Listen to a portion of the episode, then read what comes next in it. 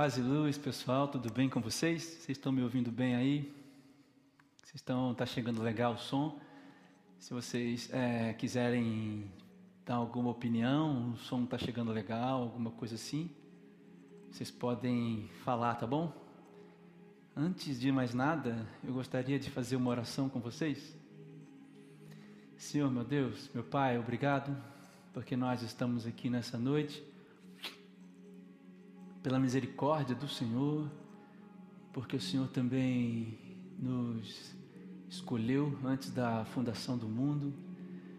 E aí, Senhor Deus, eu quero louvar o Seu nome, porque em todas as coisas o Senhor triunfa. Em todas as coisas nós triunfamos com o Senhor, pelos sofrimentos, pelos vales, pelas dificuldades, pelos oásis e pelos dias bons por todas as estações da vida, nós triunfamos com o Senhor, não por mérito nosso, mas única e exclusivamente por causa do que Jesus fez na cruz, por causa da palavra consumada em Jesus Cristo. Não há nada em mim, Deus, capaz de falar aos meus irmãos essa noite.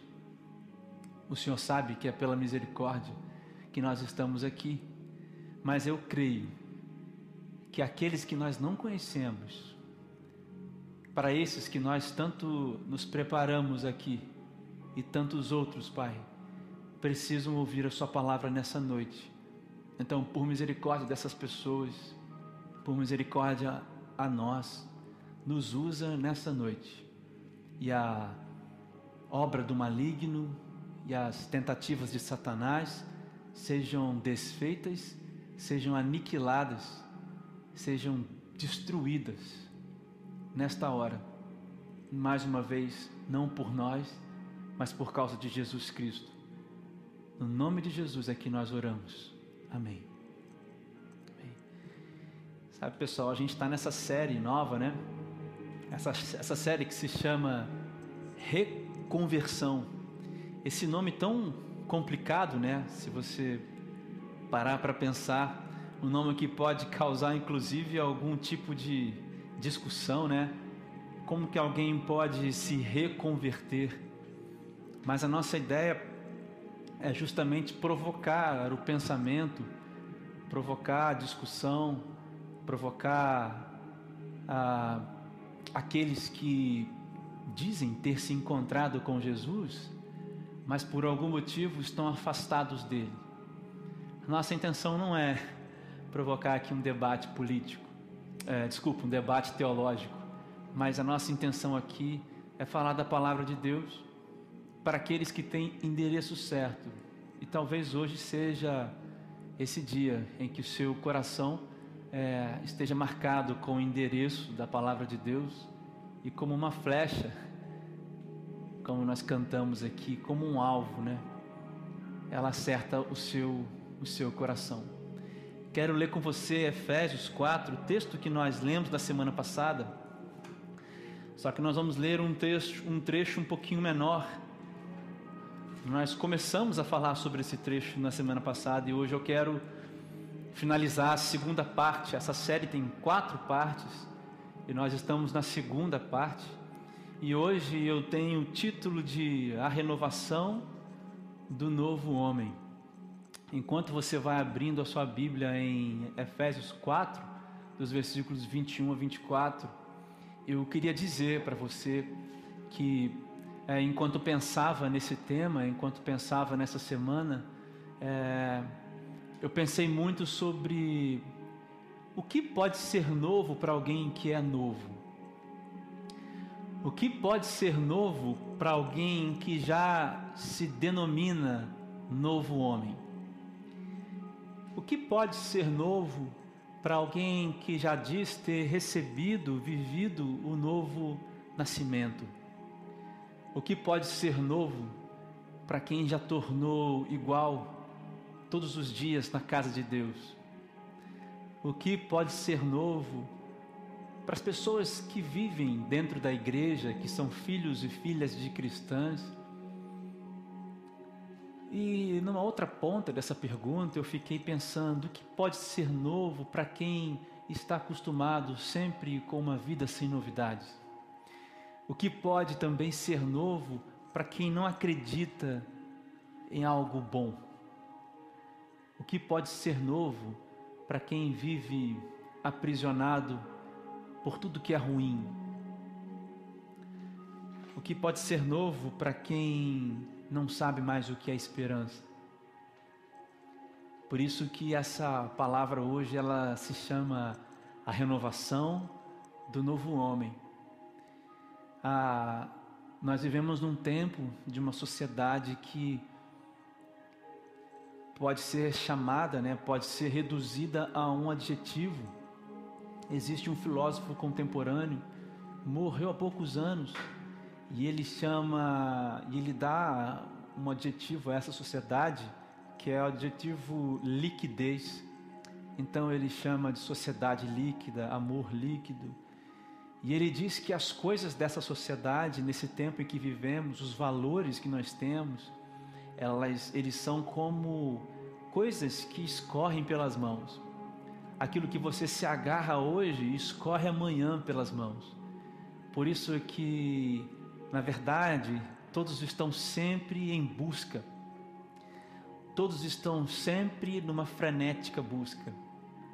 Existe um poeta galego que diz que caminhante, o caminho se faz ao caminhar. Ele diz isso e até mesmo a beleza do caminho, esse homem do universo, da sociedade, do momento, das coisas líquidas, ele perde, porque a beleza do caminho fica perdida por entre as coisas líquidas, por entre as definições, por entre os valores líquidos que escorrem pelas mãos. Os bons relacionamentos, os bons pensamentos, e esse homem que caminha, esse caminhante errante, que não caminha percebendo o próprio caminho, talvez um dia no final da sua caminhada ele perceba o quanto ele perdeu, as pessoas que ficaram para trás, as coisas que ele disse em vão, as coisas que não viveu e, sobretudo, a novidade que nunca experimentou.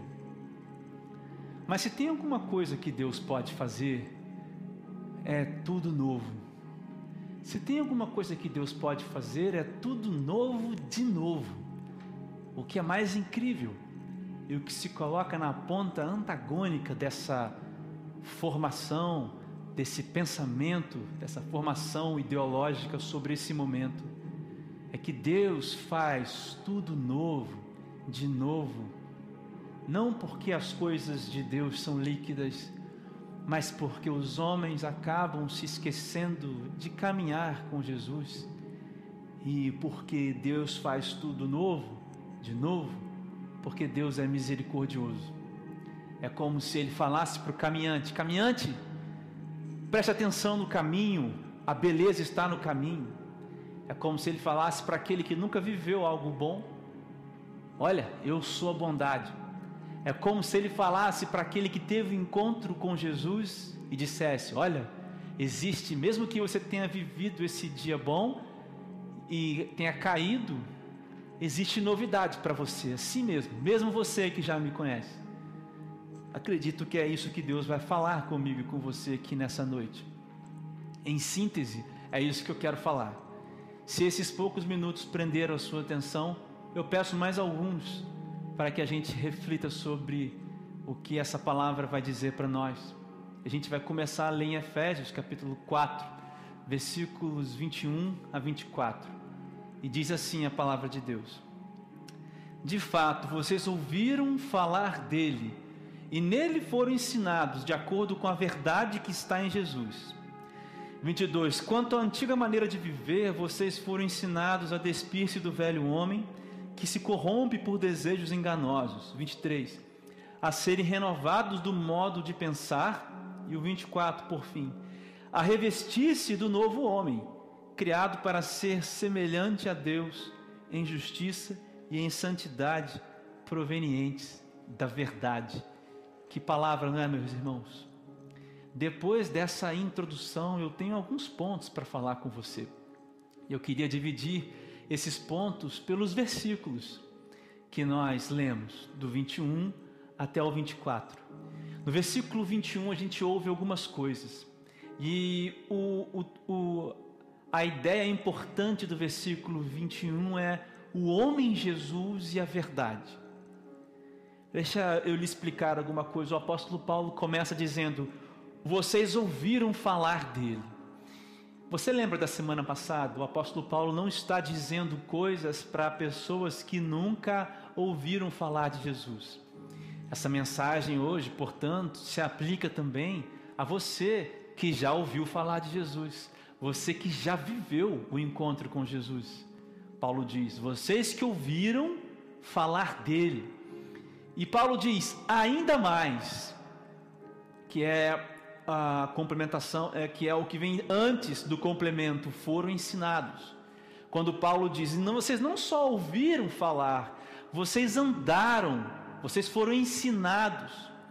Paulo está querendo dizer: olha, vocês não tiveram só contato de longe com Jesus, vocês andaram com Jesus. Vocês disseram: sou discípulos, somos discípulos de Jesus. Certamente alguns, das, da, alguns membros ali da igreja de Éfeso podem ter sim andado com Jesus. Paulo escreve essa carta talvez por entre 50, 60, 60 anos depois da morte de Jesus. Talvez havia algum desses homens aqui que viveram mesmo fisicamente com Jesus. Mas muito mais do que o contato físico, o que o apóstolo Paulo está dizendo, olha, existe entre vocês um contato íntimo com Jesus que não se resume à fisicalidade da coisa, porque isso é realizado através ou por intermédio do Espírito Santo. Você está entendendo?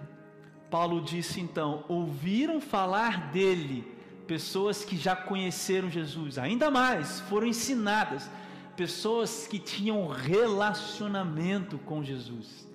Você é uma dessas pessoas? Você já ouviu falar de Jesus?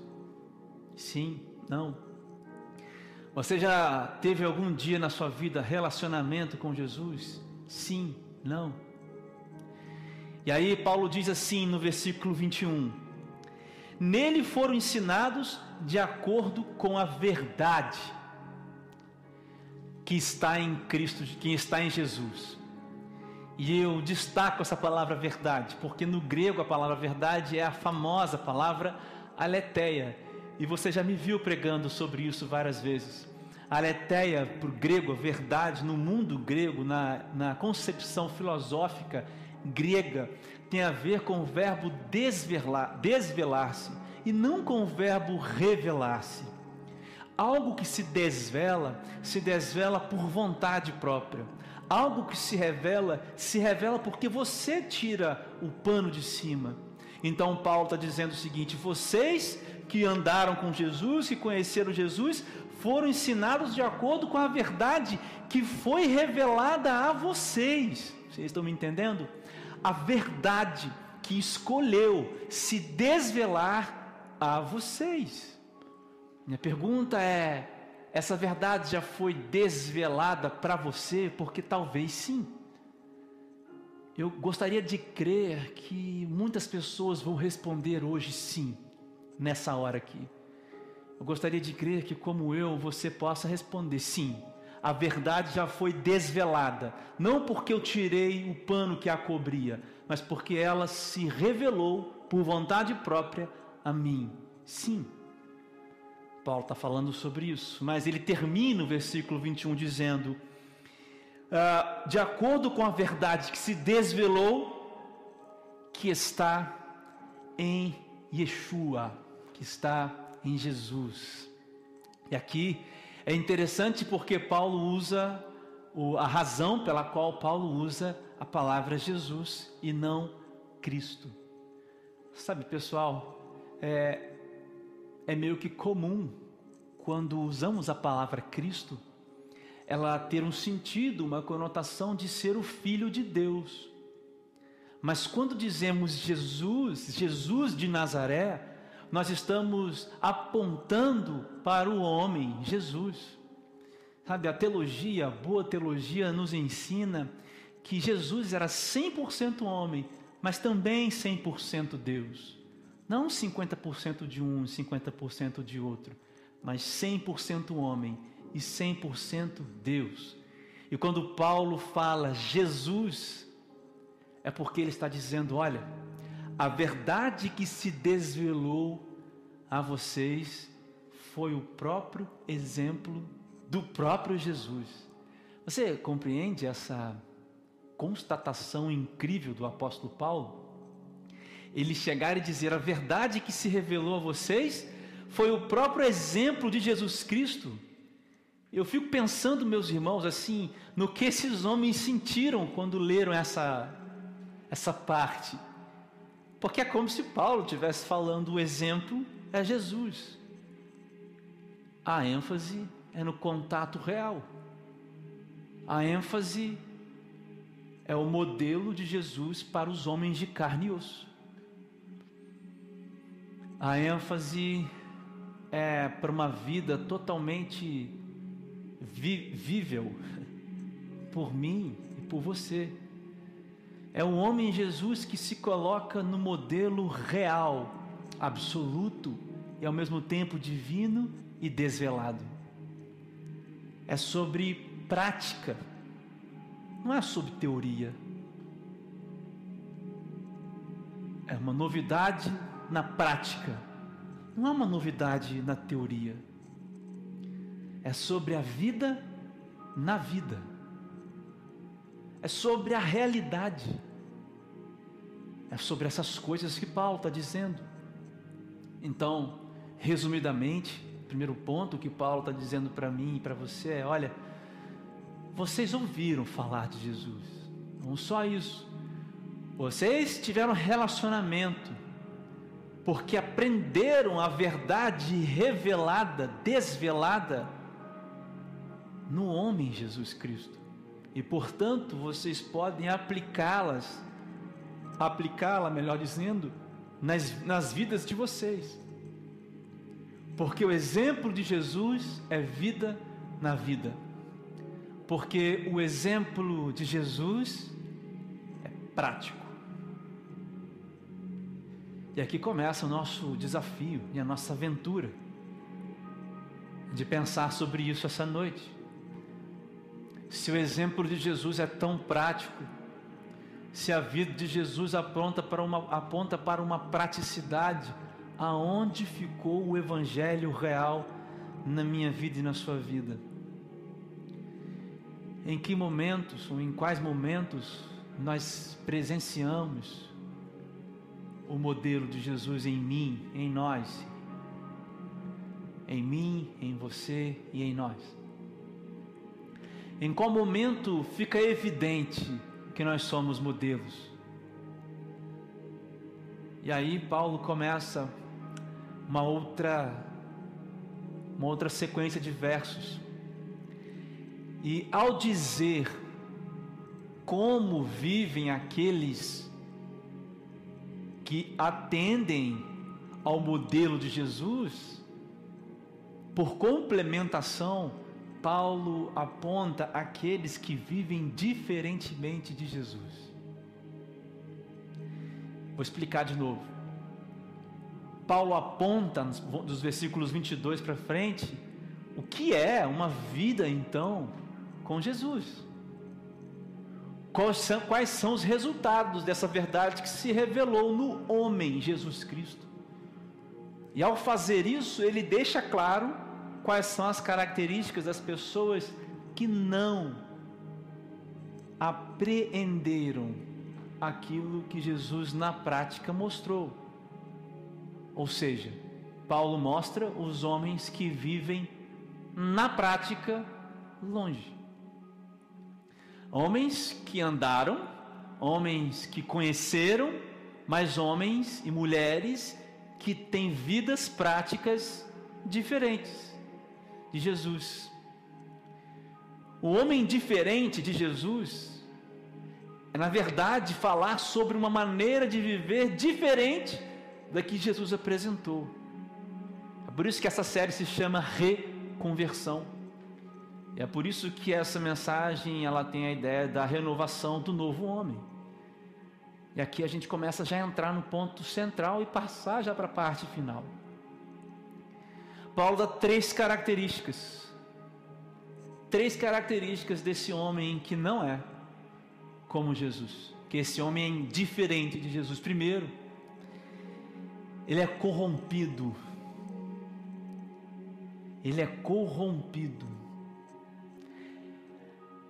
E aí eu fui buscar no grego original, e a ideia é a seguinte: é um homem que é corrompido por desejos baseados em fortes sentimentos da carne. Desejos baseados em fortes sentimentos da carne. A primeira ideia, a primeira revelação que o homem corrompido tem é que a vida dele não funciona. Como que um fio corrompido, cortado, é capaz de conduzir energia? Uma segunda coisa que esse homem corrompido pensa é que não faz sentido. É claro. Como que alguma coisa corrompida faz sentido dentro de um sistema de coisas que precisam funcionar sem esse comprometimento da corrupção. Você entende o que eu estou dizendo? Eu quero te dar um exemplo. Eu não sei se você já viu, mas os grandes portos, né? É, nesses grandes portos no Brasil existem máquinas enormes, gigantescas, que levantam pesos gigantescos, que são os contenders, né? Esses contenders são cheios de coisas, tá? inclusive até de carros. Aí eles são colocados em navios cargueiros. Esses navios vão por aí, pelos oceanos, viajando entre os países e outros. Mas imagina comigo alguém operando um guindaste corrompido, que simplesmente não consegue captar, não consegue pegar aquele contender cheio de coisa e ele é travado. Ele tenta pegar, mas não vai. Ele tenta assumir aquele peso, mas não vai. Ele tenta colocar aquela carga em cima dele, mas não vai.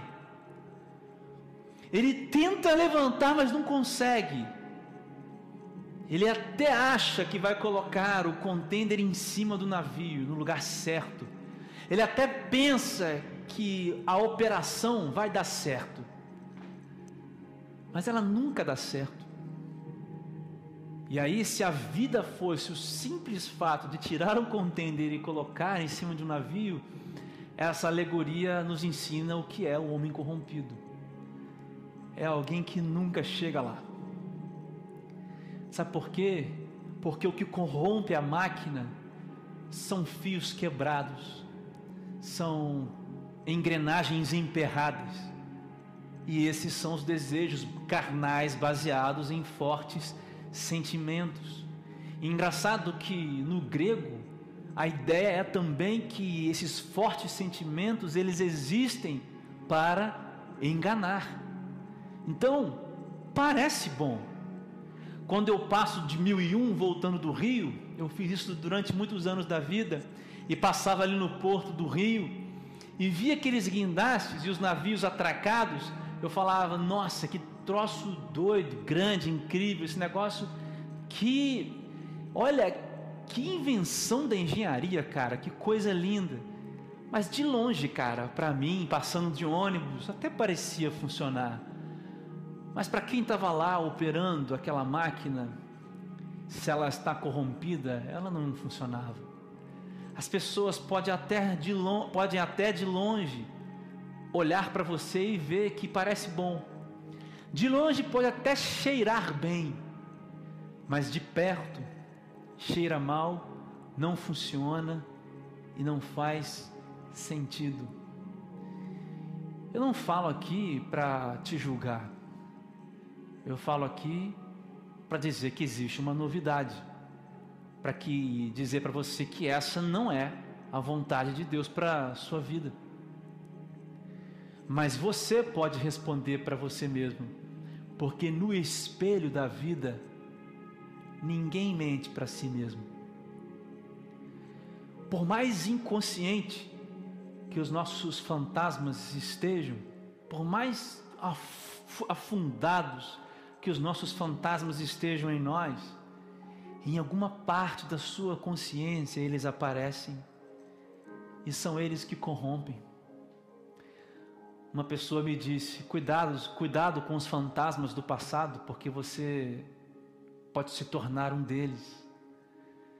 Cuidado com os desejos estragados. Cuidado com os fortes desejos baseados em fortes sentimentos contrários ao do Senhor, porque você vai se transformar exatamente naquilo que o diabo quer, te enganando. Num guindaste que não remove o peso dos seus ombros. Eu às vezes me emociono um pouco quando falo disso, porque é assim que a gente vive, não é? É com esse peso que a gente encara o espelho, não é? Fala a verdade. Não é esse peso que a vida coloca. Mas um homem regenerado, um homem segundo o modelo do homem Jesus, ele não está corrompido. Ele vai suportar os pesos, porque ele vai colocar os pesos no lugar certo. Ele vai cheirar bem de perto vai ter sentido e vai funcionar. Paulo diz também que esses homens se movimentam por mentes obscurecidas. E eu falei isso na semana passada, e aqui é a ligação com os versos 17, 18 e 19 desse mesmo texto de Efésios 4. E só para repetir para vocês, são pessoas que acham que estão vendo alguma coisa no meio da escuridão. Paulo diz assim, gente, olha no versículo 24: é, vocês foram ensinados a despir-se do velho homem que se corrompe por desejos enganosos e a serem renovados do modo de pensar. Que modo de pensar? Renovados de qual modo de pensar? Ora, o modo de pensar do versículo 17 e 18. 18. Eles estão obscurecidos no entendimento e separados da vida de Deus. Pessoas que estão andando nas escuridões da vida, e acham que estão vendo alguma coisa, mas o mais incrível é que essas pessoas não estão paradas. Não existem seres estacionados nas trevas. Não existem seres estacionados nas trevas. Existem agentes de Satanás nas trevas. Agentes, muitos deles inconscientes de Satanás, mas quando a verdade se desvela, a luz ilumina qualquer tipo de trevas. É isso que o Salmo 139 nos, nos diz, nos promete. Eu acho que essas pessoas são como os desigrejados, de ouvidos tapados, porque elas não suportam ouvir as verdades. Então, como eu disse semana passada, elas querem apedrejar aquilo, aquilo que elas não conseguem ver. Como lá a história de Estevão, que eu contei na semana passada. Eles queriam apedrejar Estevão porque eles não entendiam. Estevão estava os acusando. Estevão estava dizendo: Vocês crucificaram e mataram o Senhor Jesus que ressuscitou. Quando eles falaram disso, a palavra diz que eles colocaram os as mãos nos ouvidos e os seus olhos encheram de cólera, de raiva, de ódio e apedrejaram Estevão enquanto Estevão olhava para os céus e via Jesus. Mentes obscurecidas estão em movimento. Estão em movimento nas trevas. Eu quero falar muito diretamente para você. Você que que conhece isso aqui. Você que conhece a Bíblia, você que acha que pode competir com Deus, você que acha que pode barganhar com Deus, você que acha que pode comprar santidade com Deus indo nas igrejas e sentando nos bancos, você que vive uma vida morta por dentro, e uma pintura por fora. Você é uma pessoa de mente obscurecida. E você é usado pelo diabo, porque quem está nas trevas, meu irmão, está sendo usado pelo diabo. Sabe como? Simplesmente deixando de ser luz.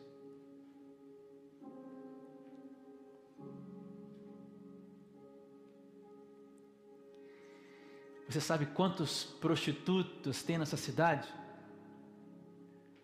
Você sabe quantos travestis tem nessa cidade? Você sabe qual é a taxa de suicídio dessa cidade? Você sabe quantas pessoas estão gritando por socorro dentro da igreja?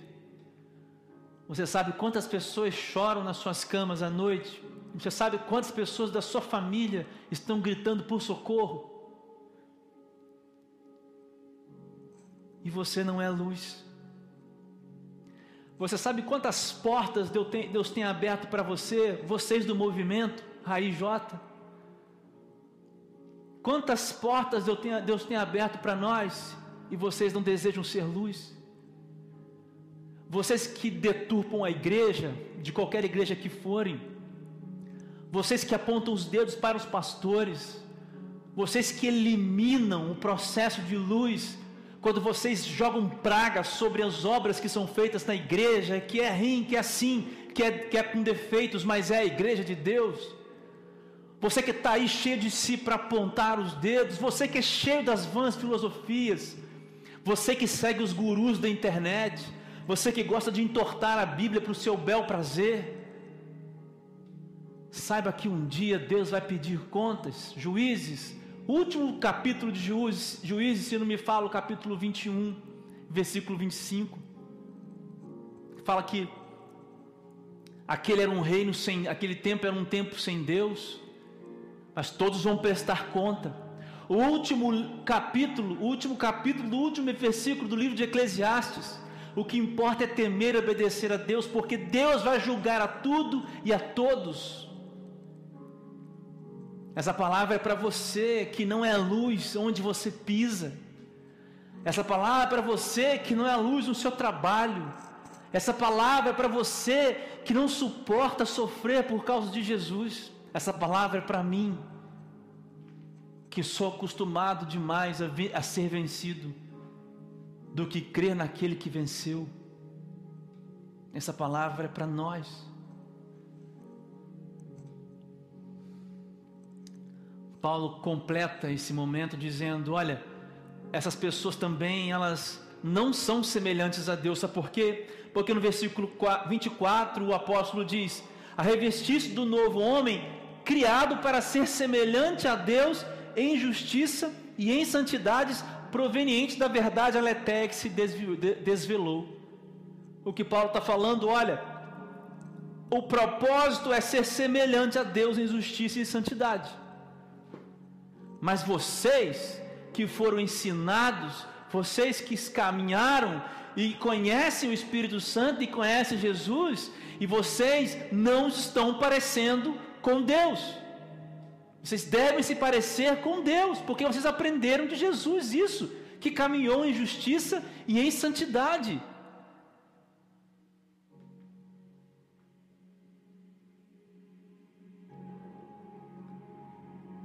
Por isso que a pergunta para você é o que Deus tem te ensinado, ou o que você tem aprendido. Porque quando Paulo usa a palavra semelhante, Paulo diz para ser semelhante a Deus. Paulo não está falando que vai entrar dentro de você uma coisa e você vai reluzir igual um anjo vai mudar a sua carne. Não. Paulo está dizendo, é iniciado um processo que Filipenses 1,6 diz: aquele que começou a boa obra é fiel para, para terminá-la até o dia que Jesus vier nos buscar. O que Paulo está dizendo é o seguinte: olha, o que Paulo está dizendo é o seguinte: algo que somente Deus pode te dar. Quem te faz parecer com Deus é o próprio Deus. Nem isso você tem mérito, nem isso você tem mérito. E graças a Deus, porque nós não temos mérito nisso. Por isso que a pergunta que eu te falo é: o que Deus tem te dado que molda a sua maneira de ser? Porque o resultado é justiça e santidade. E se o resultado é outro, então outra coisa tem alimentado a sua maneira de ser. Você sabe o que é santidade? Santidade é um padrão moral que Jesus ensinou, que envolve coisas difíceis como não fazer sexo antes do casamento.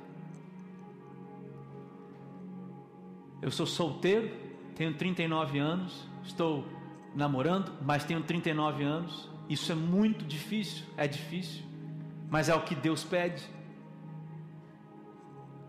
O que Deus pede é santidade. Deus pede é não roubem das pessoas. Não tenha em você a capacidade de roubar do outro alguma coisa. Isso é viver em santidade. É não desejar as coisas do outro. É não é não se moldar ao padrão moral desse mundo. Eu não estou dizendo aqui que é fácil, estou dizendo que é resultado do que Deus faz em mim e em você. A justiça de Deus significa exatamente, cara, o padrão moral em sua completude de Deus. Ser honesto, ser verdadeiro, coração limpo e transparente. Coração limpo, coração transparente. Você já viu Jesus alguma vez duvidar de Deus? Eu não sei meu dia de amanhã. Eu, André, eu não sei mesmo. Mas se eu ando em justiça, eu digo, está nas mãos de Deus. Se eu passo por alguma situação de dificuldade profissional, emocional, financeira, eu digo, está nas mãos de Deus. Se as pessoas tentam me, me maltratar no trabalho, na igreja, eu digo, eu serei o modelo de Jesus. Porque Jesus apanhou, porque Jesus sofreu. Se as pessoas costumam me separar dos outros por causa da cor da minha pele, eu procuro os meios legais, eu aciono os meios legais, mas eu não deixo de parecer com Jesus. Justiça. Se Deus me manda fazer alguma coisa, eu faço, eu obedeço. Justiça. Você sabia que Jesus passou uma grande parte dos seus três anos e meio fazendo alguma coisa que é totalmente voltada para a condição humana? Sabe o que era? Orar. O homem que era 100% Deus fez algo que é do 100% humano. Porque se você pensar bem, Jesus tinha os pensamentos de Deus, mas Jesus orava. E ele buscava ser igual orando. Na hora mais difícil que Jesus enfrentou, ele disse: Pai, se possível, afasta esse cálice de mim, mas que seja feita a Sua vontade. E ele se entregou. Justiça. A questão é que Deus nos pede posições, e Deus requer pensamentos, e Deus requer atitudes que nós não tomamos, e que na prática não revela uma novidade, e que não revela o novo homem. e que não revela a semelhança em Deus em justiça e em santidade.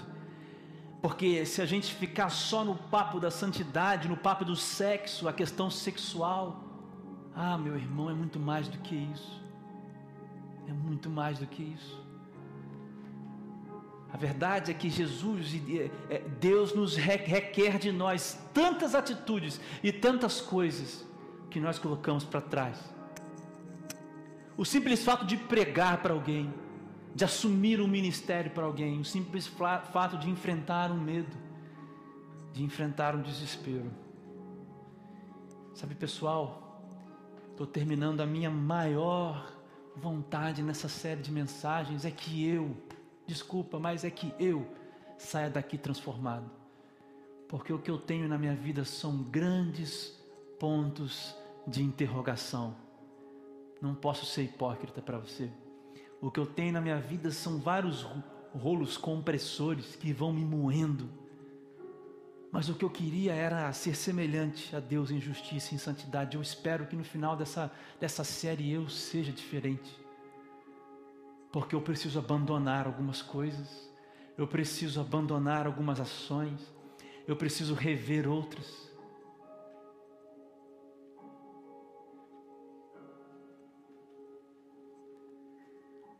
Nesses últimos dias, eu tenho pensado muito, isso não estava na mensagem aqui, mas eu tenho pensado muito sobre o meu, meu passado e refletido muito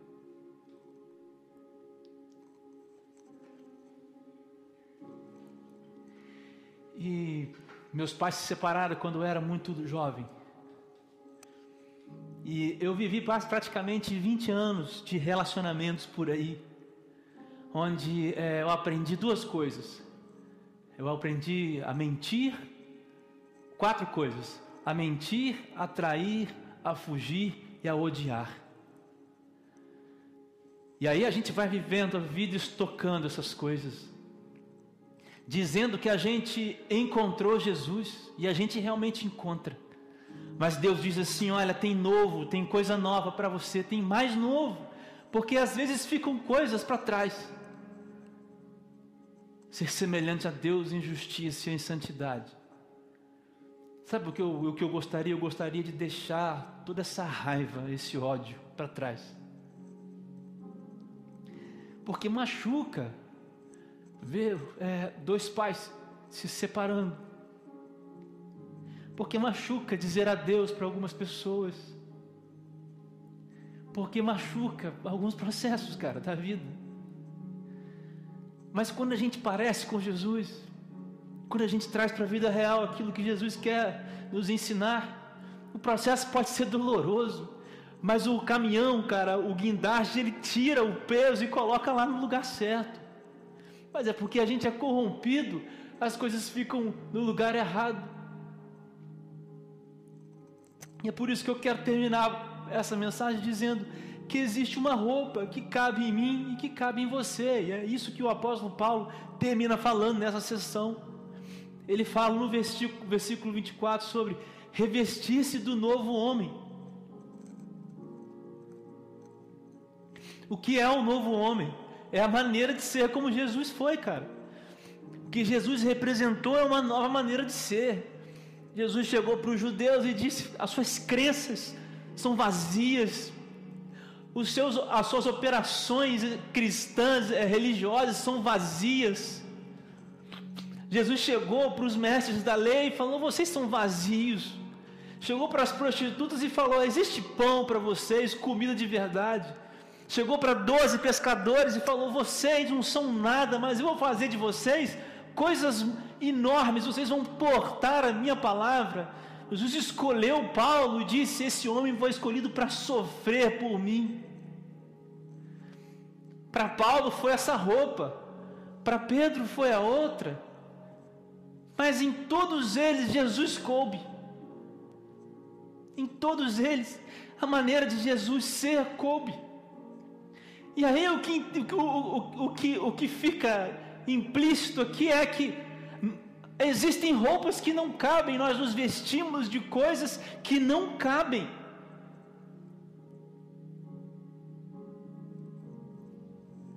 Quando Paulo diz isso, revestiço do novo homem, ele também está dizendo: vocês são convidados a parar de ficar vestindo a roupa do velho homem. Quando um dia vocês já conheceram o novo homem em pessoa.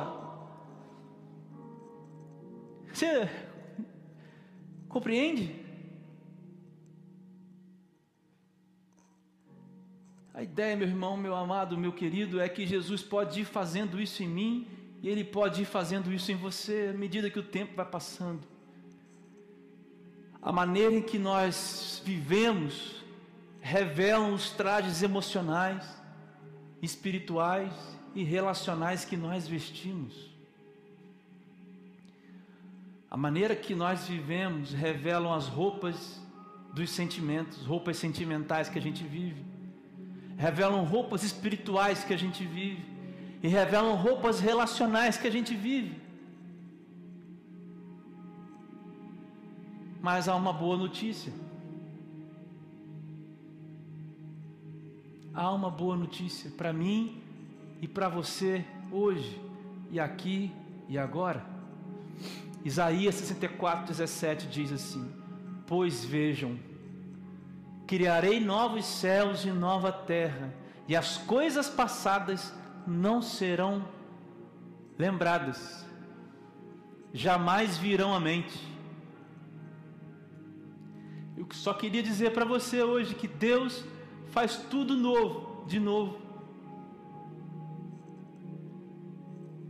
Deus faz tudo novo, de novo.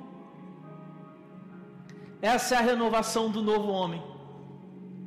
Eu caminhei com você esse tempo todo. Desculpe o tempo que eu tomei de você aqui para dizer para você que Deus faz novo, de novo. Deus faz tudo novo, de novo. É isso que Isaías 64 está dizendo. Criei novos céus, nova terra, e as coisas passadas não serão lembradas, elas jamais virão à mente as roupas que não cabem, a falta de semelhança em Deus em justiça e em verdade, né? é justiça em santidade, a mente que se movimenta obscurecidamente, o ser corrompido. Deus criou novos céus e nova, nova terra. É isso. Deus, Deus faz tudo novo, de novo. se for do seu querer. E eu garanto uma coisa, meu irmão, minha irmã, se Deus, se o Espírito revelou a você, se revelou a você nessa noite, é do querer de Deus que novas coisas sejam construídas. E aí, que tal se a gente hoje começar a viver esse tempo? Vamos orar, vamos pedir a Deus para falar conosco. Que nesse tempo Deus possa restaurar as coisas, Deus possa restaurar os nossos corações, Deus possa restaurar as, as, nossas, as nossas vidas. E Deus pode renovar, Deus pode fazer tudo novo, meus irmãos, em nossas vidas, como eu estava dizendo. Eu, eu quero orar assim por mim hoje. Eu quero orar por você também assim hoje. Deus faz tudo novo de novo. Vamos orar. Senhor, meu Deus, meu Pai, nós estamos aqui, Senhor Deus, como pessoas que acabaram de ouvir a Sua palavra, como pessoas que acabaram de entender, Deus, que nós que já nascemos de novo, nascemos do alto, mas que precisamos, ó Deus, da, do renovo, da sua provisão divina, Deus que sempre traz o renovo por causa da sua misericórdia, que não nos deixa cair, porque o Senhor, mesmo Jesus Cristo, disse que aqueles que são de Jesus jamais poderão ser tirados da mão dele. Aquele, aqueles que o Pai deu a Jesus jamais serão tirados. Mas é que às vezes, ó Deus, por fraquezas nossas, os, o mundo vai ficando negro, escurecido, e as trevas vão tomando conta, Deus, das nossas vidas, das nossas visões. E nós temos, às vezes, para apresentar ao Senhor um histórico de corrupção, um histórico, Pai, de ações, de mentes é, obscurecidas e de gente que não tem semelhança com Deus em justiça e em santidade.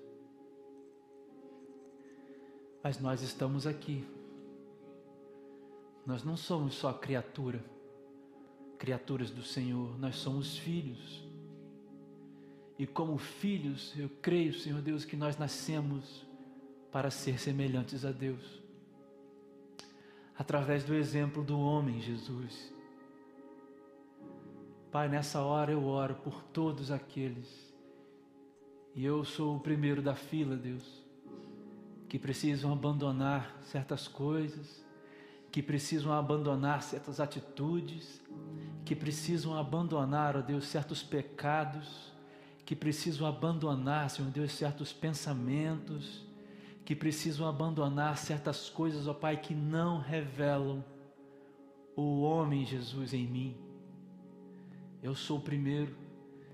E eu quero pedir, ó Deus, e confessar esses pecados diante dos meus irmãos e diante do Senhor. Assim como os meus irmãos confessam, confessam os pecados aqui agora também, dizendo as mesmas coisas que eu estou dizendo. Nos ajuda, nos perdoa e nos ajuda a continuar caminhando. Pai Santo, eu quero te pedir por aqueles que o Senhor está despertando para o chamado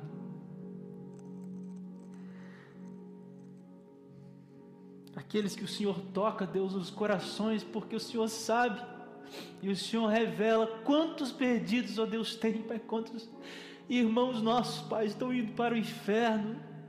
Ah, Senhor Deus, esses que o Senhor está tocando agora, que o Senhor os inflame, ó Pai, como nós cantamos hoje, ó Pai, que o fogo caia do céu sobre eles, que o mar da tua vontade, ó Deus, é, transborde, que esse fogo caia e incendeie, Pai, o coração deles.